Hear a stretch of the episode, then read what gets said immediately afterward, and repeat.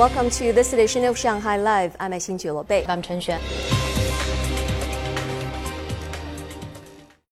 Tomorrow will mark the 100-day countdown to the China International Import Expo. Organizers say more than 360,000 square meters of exhibition space has already been booked. Sun Siqi tells us what to expect. The section of the trade fair with national pavilions will return after a two-year absence. This year's CIIE will also have sections for food and agricultural products, automobiles, industrial equipment, consumer goods, healthcare, and trade in services. There will be more Fortune 500 and industry-leading companies at this year's CIIE. Expect 15 major automakers, 10 of the largest medical equipment makers, 10 leading electronics makers, 3 mining giants, 4 of the biggest accounting firms, and 5 major logistics companies from around the world. Organizers have set up 28 work teams to help exhibitors showcase their goods. Food products from countries and regions with no animal or plant disease pandemics that have not previously obtained quarantine approvals will be permitted to be imported through a special approval channel. This means there will be a wider range of food products at the CIIE this year. The total order value from businesses in the Shanghai Buyers Alliance has increased steadily each year since the CIIE made its debut in 2018.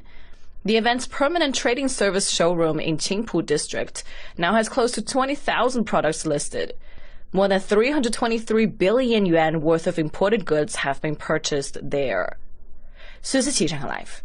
A raft of Chinese tech giants launched their own AI models at the beginning of the year, and now new applications are being developed, creating new demands for qualified professionals. Our reporter Zhang Shiquan visited a tech firm and a university in Shanghai to see where they're all coming from. With just a few voice instructions, the car can quickly respond to a driver's request or question.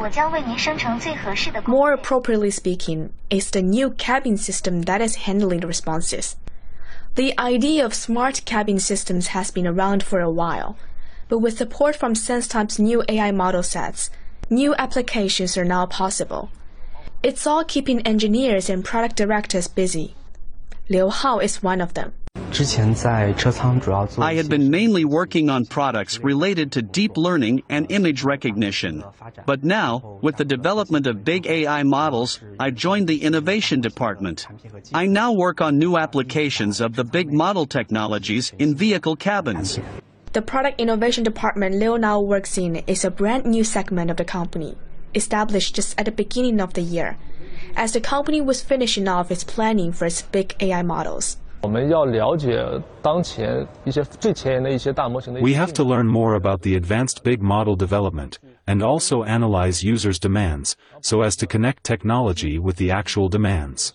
The Product Innovation Department is now responsible for demand analysis, tech introduction, product and solution design as well as early-stage project implementation. Shao says that while the first members of the department's team were selected from within the company, he's now looking for more staff from outside. With the emergence of the large AI model, we have received a huge number of demands from car makers. Functions such as travel route planning and children's services weren't possible without the big models. But now the structure has been upgraded from just the user end to a combination of that with the cloud. We now have higher requirements for product design, R&D and quality control. We need people from different industries. While the concept of big AI models has been under the public spotlight only just recently, the academic world has been preparing for it for quite a while now. The beyond expectation job offers for graduates are proof of the hot demand for professionals in the field. One of my doctoral graduates once got an offer with an annual salary of 2 million yuan. Master's graduates usually go to large IT companies, which are very active in enrolling new people in departments related to natural language processing. There's not enough talent to fill the demand. Some of my top master's graduates are getting jobs with an annual income of more than 800,000 yuan. Zhao has been teaching students at Shanghai Jiao Tong University specifically in the natural language processing field, the key knowledge required for big AI models for more than a decade now. And he says the big job offers have been coming in for at least the last seven years. From March to July, on average I've been getting one email application to study for a PhD every day. After the launch of ChatGPT, I added another chapter into my lessons on the big language model. Zhao has just written a textbook specifically on natural language processing, which has included the most recent trendy concept, large language models involving ChatGPT. A college graduate employment data report released by Liepin says that the demand for doctoral graduates in the field has more than quadrupled from a year ago. Zhang Shixuan Talks. Now, Europe is battling the effects of severely high temperatures.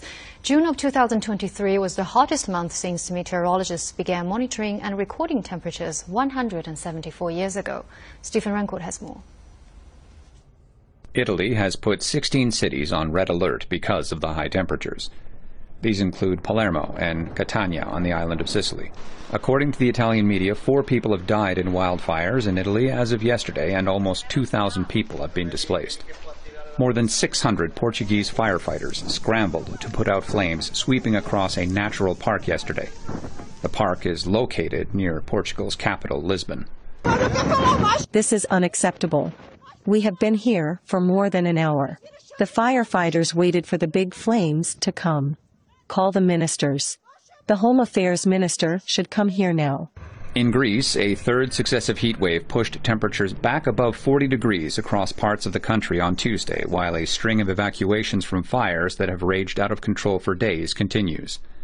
The fires on the Greek island of Rhodes are forcing tourists and residents to be moved away in the biggest ever fire evacuation in the country's history.